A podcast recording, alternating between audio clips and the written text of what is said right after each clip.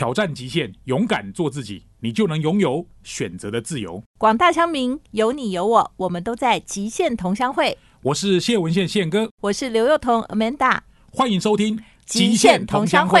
今天呢，一开始我们要讲这个京剧呢，是我们需不需要一个人工智慧的宪法？因为呢，其实这个 AI 的浪潮来袭啊，其实大部分哦，我觉得很多的这个好像有志之士呢，事实上担忧是比好像兴趣更多的，就是他们发现说，哎，这个 AI 好像会改变我们的世界很多，然后甚至我们过去曾经相信的、不相信的，似乎那个界限也会变得很模糊。所以，到底 AI 来了，我们会怎么办呢？我们需不需要一个人工智慧的宪法呢？今天我们请到专家来跟大家解释这个问题。待会意想不到的美女专家，欢迎收听《极限同乡会》。今天呢，又到了每个月的第三个星期五。每一次的这一天都很特别，因为这是我跟宪哥合体的 不得了 了。对对对，我就一直在等你不得了，不赶快讲就没有办法接下去，你知道吗？大来宾来，大来宾。事实上，我们就是一直不断的在想，说什么样的大来宾很适合我们现在时代的脉动。对，今天这个不得了，不得了。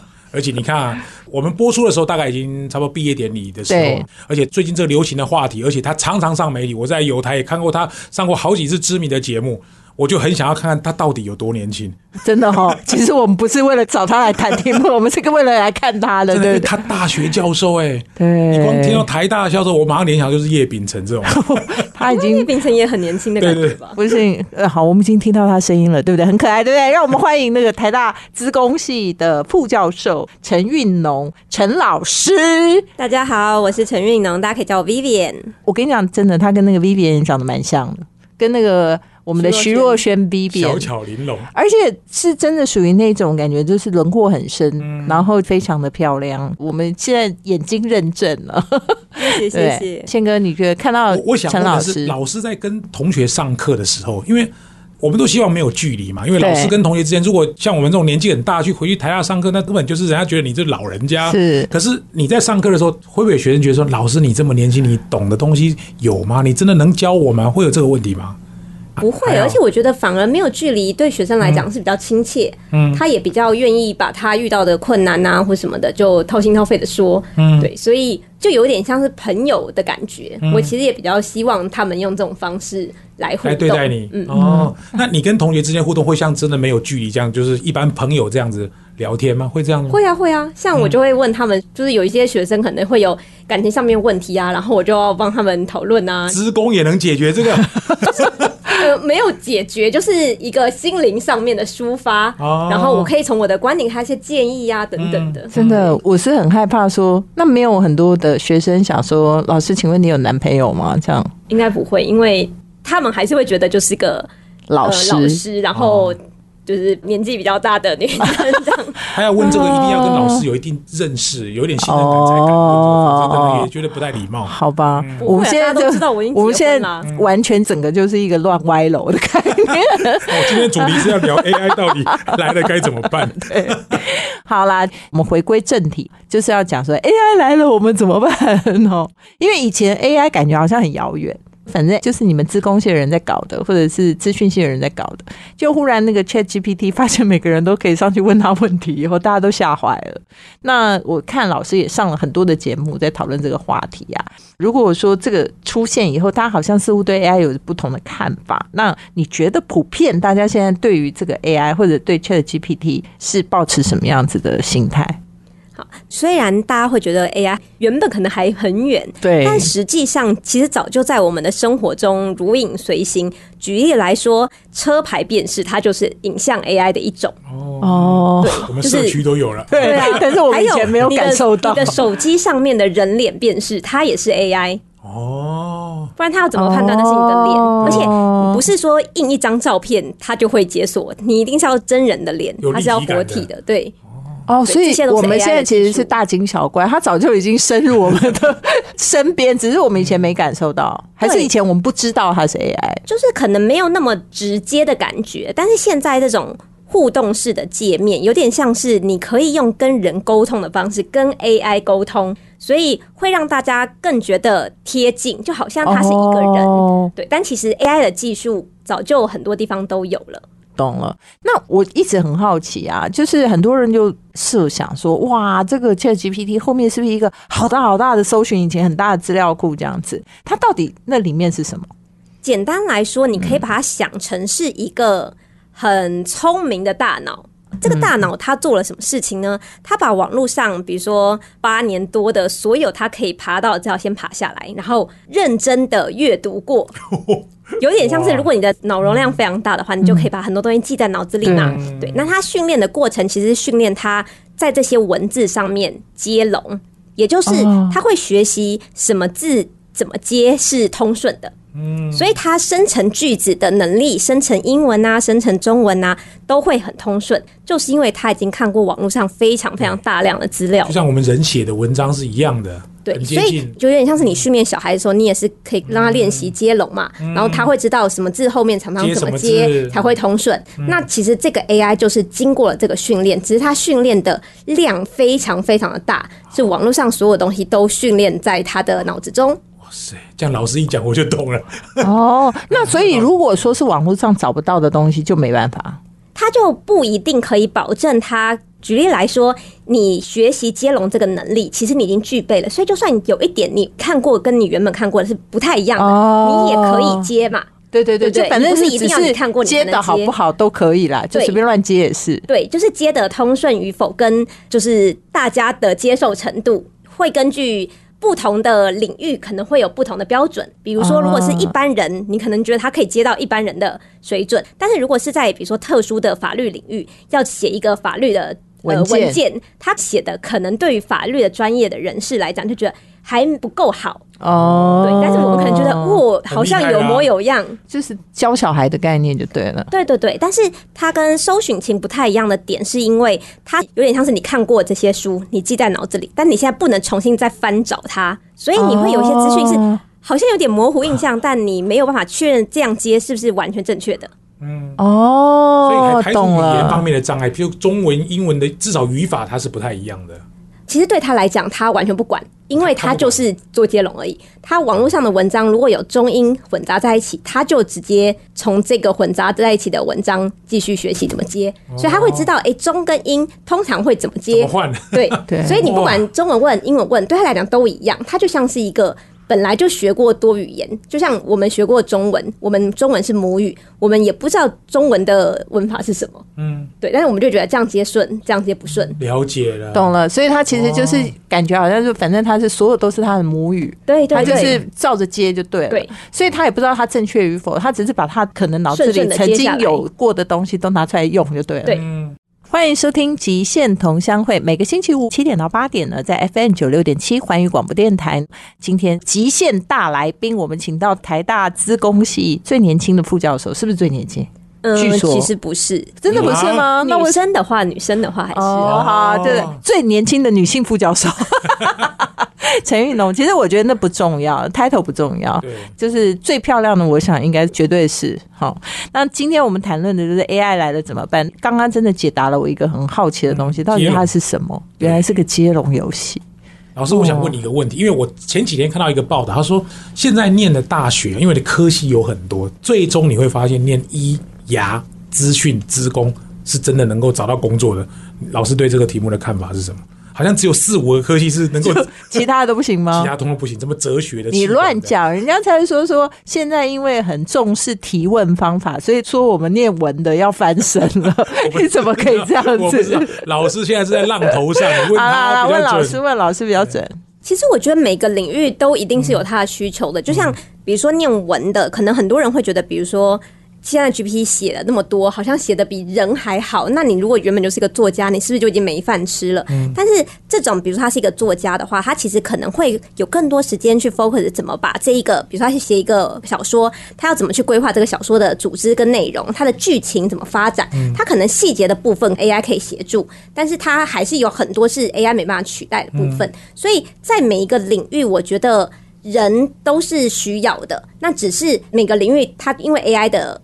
介入，所以这个人所需要具备的技能就需要再提升，需要在这个 AI 之上，他可以再做到更多的东西。所以我觉得每个领域都会多多少少受到挑战，但是也会因为这个挑战而有不一样的变化。就像医生，很多人也会说，现在很多医院的那些诊断也可以 AI 做啊。对啊，疾病它只要量只要很大，它就可以判别它的问题出来哪。对啊，但是我们可能还是需要医生来最后去确认这个疾病对不对嘛？因为有一些，比如说罕见疾病，它的资料量就不够大，所以我不能完全信赖 AI，它只会推荐我常见的一些疾病。是，对，所以人的介入还是需要的，但是有可能就不用那么多医生花那么多时间，然后加班来在处理这些事情，可以减少一点点工时。了解，减少重复性的工作。对，AI 就是帮助大家可以用比较少的时间做到更多的事。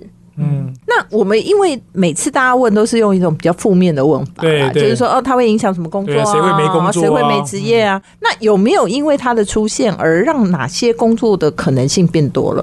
像资工系这种。没有，其实还有人说，因为他现在也可以帮忙写程式，所以连资工系的学生，他如果不是非常厉害的城市的，就不用写了，他就有可能会被这个 AI 取代。就是很基础的城市撰写者，可能就不一定有竞争力。嗯，对，真的，因为你现在可以直接跟他讲说，哎，我要写一个什么网页啊，然后它要包含哪些的功能啊，他会直接给你一个扣。当然，那个后对或错我们不知道，但是对或错不重要，你只要拿去执行看看，就知道它对或错啦。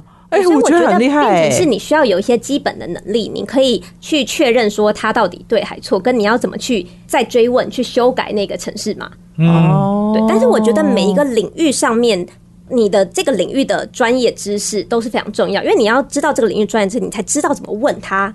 对。然后你问了之后，他的回应。哪边是可以用的，哪边是不能用的，要不要追问？你要有这个领域的知识才能够判断。所以跨领域的这边的需求就会变得非常的多。就像我们可能会需要有。懂 AI，但是他又要懂法律的人，他才可以建制法律相关 AI 嘛？他需要有懂 AI 的人，然后他也懂医疗，才比较能够做医疗相关的复合式能力。复合式能力就是我们讲的梯形或者是拍形这种人。但是糟糕的是说他通通 Plus AI 啊，不一定要 Plus AI，他有一点逻辑的概念，他可能就会知道啊，我到底要怎么设计才能把这个整合进去？懂？因为他这个东西不一定要他自己来做。它可以直接用现成的一些工具来就做到，但是你要知道我到底要怎么用这个工具。对，没错。嗯，那老师，我想帮很多人问的，就是说现在大家都蛮焦虑的，啊，就是说哦，出现这么多工具，那如果我要真的开始学习怎么使用，就跟以前没有电脑的时候开始要学学电脑，好像会电脑就好厉害。对对，然后或者是说刚开始有手机的时候，大家也不太会用手机嘛，也不太会用 App 啊。那其实我觉得现在也不是说大家都很会用 App，所以我的问题是说，是大家现在焦虑这件事情是应该的，还是说以后会有真的好像就非常 easy to use，就根本不用学就会用？其实我觉得现在这一个 Chat GPT 它的工具跟这个界面，其实已经比比如说 App 更加的 friendly 了。嗯，因为它毕竟就是你跟人沟通的语言嘛。那你 App 有一些复杂 App，你还不知道它那个 button 在哪里，需要怎么按，它可能还需要一个教学哦。先按这个，然后你就可以找这个东西这样子。所以这不同的过程，我觉得一开始的。痛点一定都还是会经历，不过大家也不用太过紧张，你就试试看嘛，然后用用看，你可能就会渐渐的比较了解什么情境它好用，什么情境它还不是那么适合用它，就跟。比如说，搜寻引擎刚出来的时候，大家也想说：“哎，这是干嘛的？”但现在你不会 Google，这合理吗？麻烦了。对，哦，懂了，懂了，好像也对哈。对，其实工具是来帮助我们生活的更好。如果一直这样子框自己，让限制自己，这个也怕，那个也怕，其实就是去学嘛。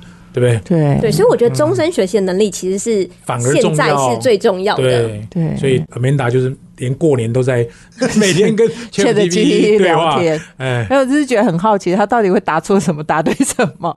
但我觉得也是因为现在。网络发达的关系，所以很多人就会开始试出很多他如何运用 Chat GPT，然后达成了一些什么样子的结果。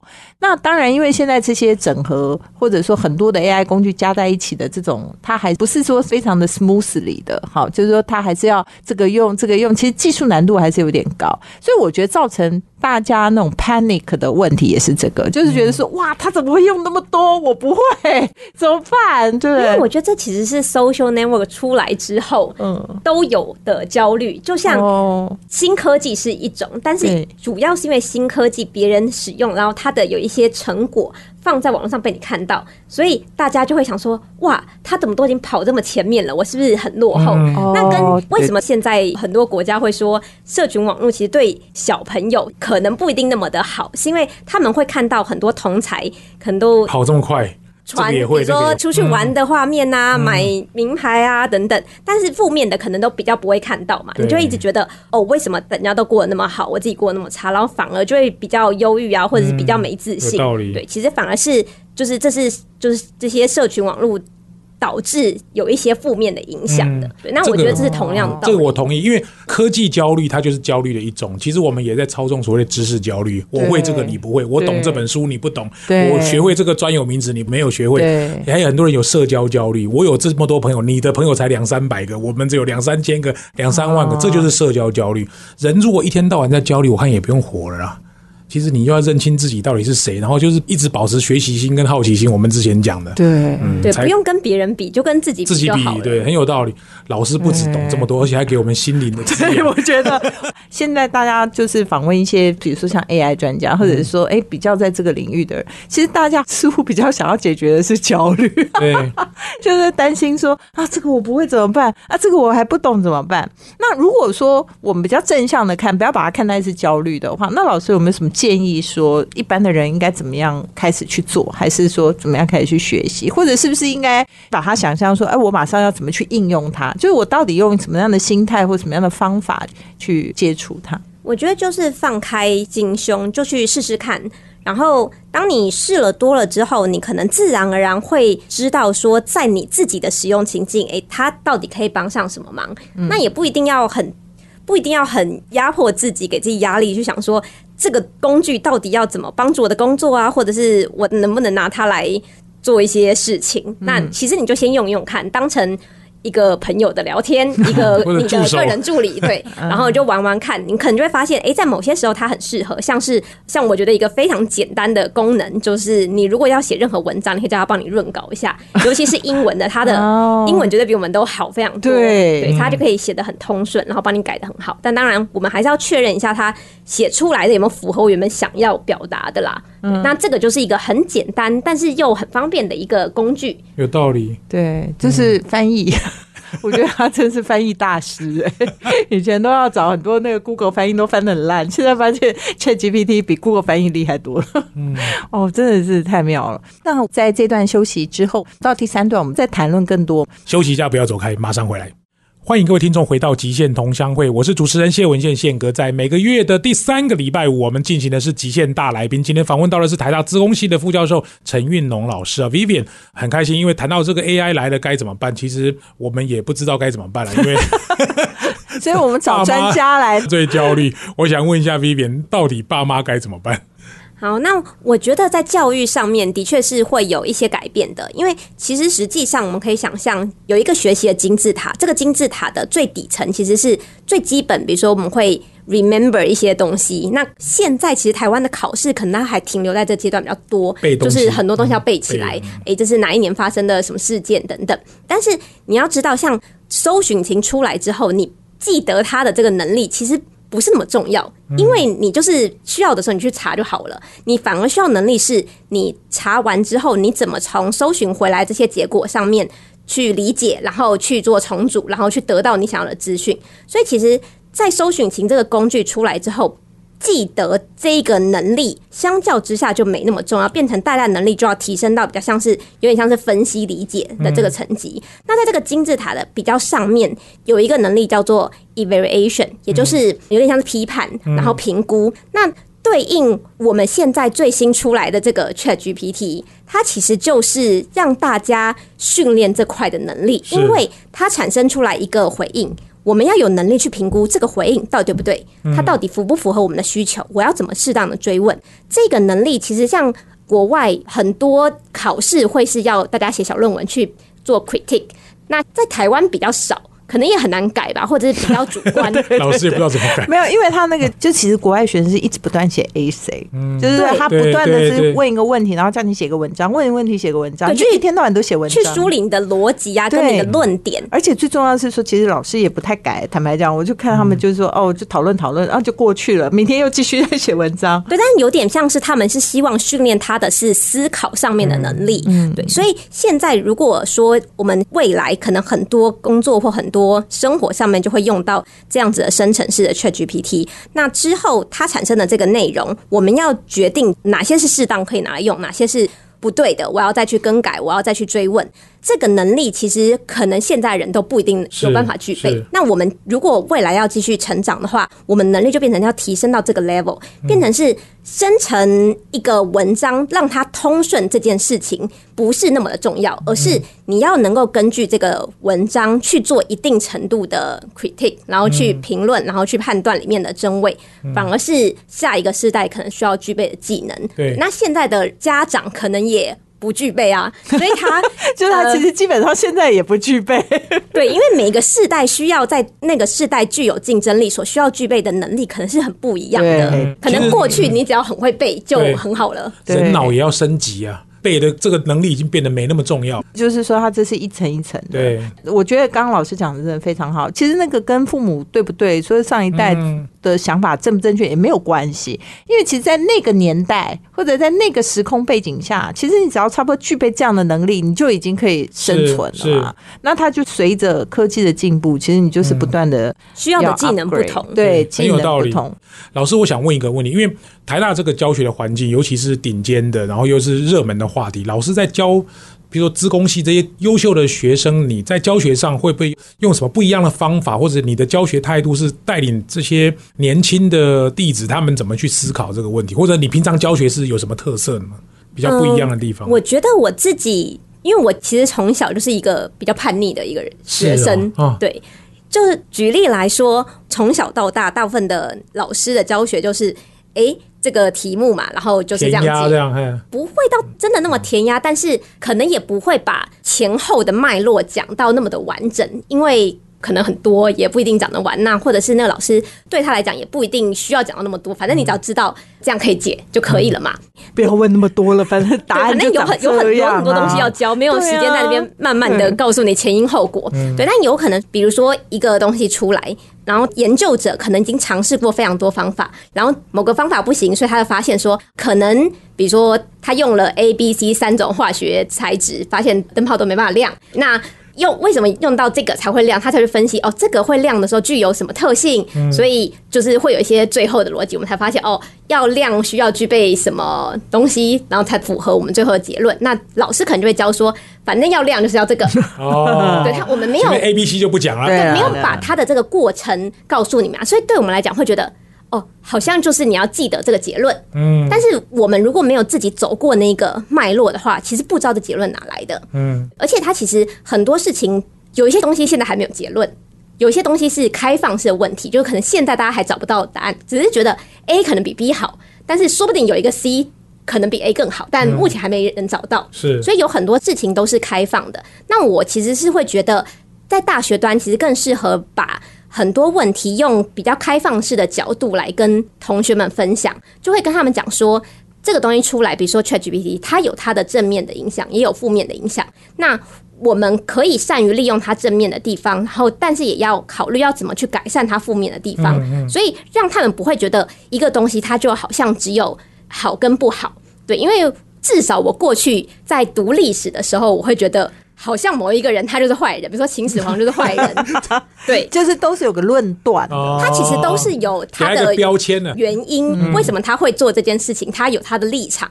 那有一些地方其实是好的，有一些地方可能是造成不好的，但都有两面，你都可以用不同的角度去看。嗯但是过去至少我求学过程中所收到很多，好像面向会比较单一一点。但我觉得，如果是可以用比较全面的方式去看，可能会更完整，你对于这个理解会更宏观。所以我觉得到大学的时候，当然最好是早一点就可以让大家有宏观的画面啦。但是如果不行的话，我觉得从大学我也会比较积极的让大家知道你可以从不同的角度切入，嗯不会只有单一个角度，所以你可以这样想，你也可以这样想，你也可以做这些尝试，然后我们再去看看有什么结果。嗯，其实就是这样，老师跟家长的态度跟角度要先变，否则如果我们一天到晚要求我们学生，如果还是用一些比较传统的教学方法，对他们其实帮助不大，尤其是千变万化的这个未来社会。嗯，因为其实 Chat GPT 其实刚出来的时候，那时候有很多论战呐，因为就有很多人就说啊，那现在大家都不用写功课啦，因为反正你功课回去就叫 Chat GPT 写就好啦，他又听话又不会罢工，然后无论几点他都帮你写这样。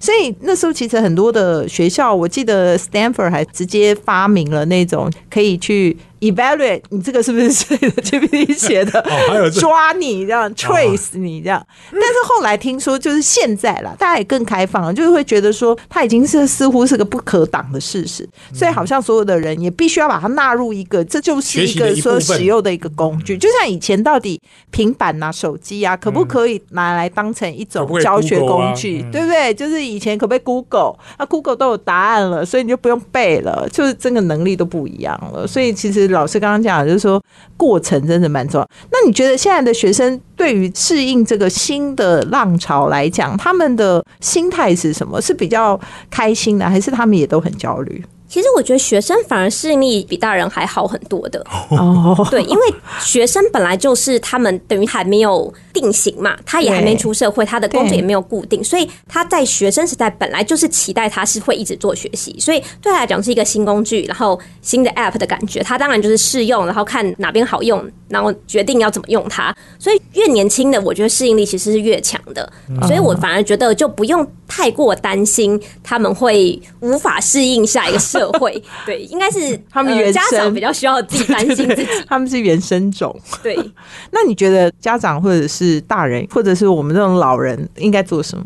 其实我觉得像刚刚说的，就是我也觉得，就算你。年纪比较长 还是可以用，对，因为它就是只是文字的互动嘛。那如果你连打字都觉得有点麻烦，你可以接一个语音的，你可以用手机用语音输入，然后变成文字，然后再跟他沟通。所以相较之下，其实是一个很简单使用的界面。对，所以就算不是年轻人，我觉得也还是可以去尝试一下。就是说，它事实上也把那个进入的门槛降很降低啦。就是说，你以前还要这样按来按去什么的，现在不用，现在嘴巴讲就可以。只是是越讲越害怕，想说糟糕了，这个怎么办而已。啊，这个我们台湾有一个叫做人工智慧实验室，对，台湾人工智慧实验。然后他们就跟陈珊妮合作了一首歌，但后来陈珊妮就出来讲说，哦，那首歌不是我唱，是 AI 陈珊妮唱，那是怎么做的？其实他是用他的声音，然后去训练了一个模型，就有点像是现在 ChatGPT 它会讲话嘛。那我们就把这个概念，它是产生文字，变成是产生声音，对，产生这个旋律跟唱歌的声音，它就训练在他的声音上面，所以它可以用他的声音去产生他唱出来的内容。那再经过陈珊妮去调整一些，比如说他的抑扬顿挫啊，然后就完成了这一首歌。所以那一整首歌其实。一开始就算是 AI 唱的，然后经过陈珊妮的调教后的 AI 这样，所以那这样用了陈珊妮的声音，那到底说这个歌曲到底是著作权吗？对，或者是说这个到底应该真的就算陈珊妮，还是就是那个陈珊妮 AI？都可以吧？我觉得这有点像是这歌的著作权属于谁？那因为这首歌它其实是透过非常多他个人的调教才呈现出这样子的状态，所以他还是可以说这是他的著作权。哦，就是其实那个陈珊妮 AI 是他的助理啦，可以这样讲，对，就是他的分身，他的分身分身。欢迎回到极限同乡会。今天呢，真的找了这个自贡系最年轻的女性副教授、最美的副教授陈老师来跟我们谈这个 AI 来了怎么办？那我觉得其实这个题目啊，到最后还是得要问问看，说那在我们新的一代哈，先不要讲太小，太小它原生种嘛，原生它可能就比较能够掌握。国中、高中对。那如果说他开始要去寻找他的科系，还是说他开始寻找他的职业？他要不要考虑这个 AI 或者 Chat GPT 这类型的东西带来的影响？老师有什么建议吗？其实我一般会对大家找工作或者是选科系的建议，还是会。希望他们可以探索自己真的有兴趣的方向，因为在你做有兴趣的方向的时候，你其实在这个领域当中还是会有很多新东西产生嘛。那你做你有兴趣的，你也愿意去学这些相关的，那反而其实比较容易持久，因为我们永远都不知道未来的社会会怎么变化。有可能你当时以为你选了一间热门的，但它突然变得很冷门，或是那你这样子选的这个，如果不是你自己兴趣的方向，你就会很辛苦、很痛苦。那我觉得，如果你选了你有兴趣，不管它热门或冷门，其实你都还是可以做的很开心。这也是我当时我刚开始做 AI 相关的领域，那时候这个领域其实是蛮冷门的。而且你那时候如果讲 AI，大家会说啊，那是什么？对，或而且那个时候其实算是 AI 就是崛起之前是有一个低潮期，因为好几年前是曾经有看似好像不错然后对，然后就起来，但后来就泡沫，就发现哎、不行，就掉下来。对对，所以你如果做你有兴趣、喜欢的这个方向，你其实就不用担心未来它到底是热门还是冷门，你做的还是会很开心。有道理。对其实老师刚刚讲，它包含人脸辨识、车牌辨识，我们都不知道，它早就在我们生活当中。对，原来这就是影像的辨识，还有其他的这种 AI 技术应用在我们生活里吗？很多吧，很多啊，就是你像是现在看刚刚说到的语音辨识，你的哦手机现在你用讲的，然后它变成文字，这也是 Siri 也是 Siri 也是啊，啊对对对对对。坦白讲，他早就无孔不入了，嗯只是现在忽然出现一个感觉，好像会成为真人跟我们互动，我们当然会觉得更谨慎呐，嗯哦，更觉得哎呦，那他怎么办？会不会以后又变得跟我一样这样子不？会，不会吗真人的？温度反而更可贵啊。哦，我跟你主持还是真人在主持，不会派一个 AI 谢文宪来主持。不会啊，因为我们没看到脸，我们一下次就是陈运农 AI，你知道有人就会说，像很多衣服都是用工厂生产之后，那是不是手做的衣服反而值钱？你就觉得哦哦，有那个手做的温度。对，所以未来有可能，哎、真的是你一字一字打出来的值钱比较值钱，然后 AI 生出来你再改的就相对的没那么值钱。但是问题无法分辨，对不对？不过手作跟那个机器做现在也是无法分辨了、反正你只要东西打手作就卖贵。对，然后以后就是写说这是我原 手写汁原味手写我。之前看到一个，就是我 Facebook 上一个朋友他写的，我就觉得好有感触。我觉得他写的真超好的。他说，以前我们会说一个字一个字是用那个活字板刻出来的，你就觉得对哇，好累哦，好惊人。然后后来就会变成是以前的字是一笔一画用写下来铅笔写下来的，然后你现在就会觉得好累哦。未来可能就会有人说，以前我们就是一个字一个字用电脑打出来，然后未来小朋友就想说，怎么会打出来？不是叫他写，他就会写出来了吗？你们还要打出来，好像还要一个字一个。字打这样。哦，哇，真的不得了而！且时代的变化越来越快，嗯那个迭代速度越来越快是。是，然后我觉得那天我一个朋友讲的，我觉得他写的也有道理。他的意思是说，其实以后这种 AI 工局，他就会分成不同的功能。你等于说一个人，你可以有十个、二十个、三十个、五十个助理。嗯，所以其实最重要的是你要怎么指挥他们做事情。对，然后更重要的事情是说，我们从小就问说你想做什么？因为以前说你不能做设计师，不能做什么，不能做什么，是因为你不会嘛。但现在你助理都会啊。其实你的问题只有说，对，只有我不会。而且就是最后我们还是要回答说你想做什么，就是你到底想做什么。有道理，真的，我觉得黄金圈啊，对，真的坏坏坏坏坏坏。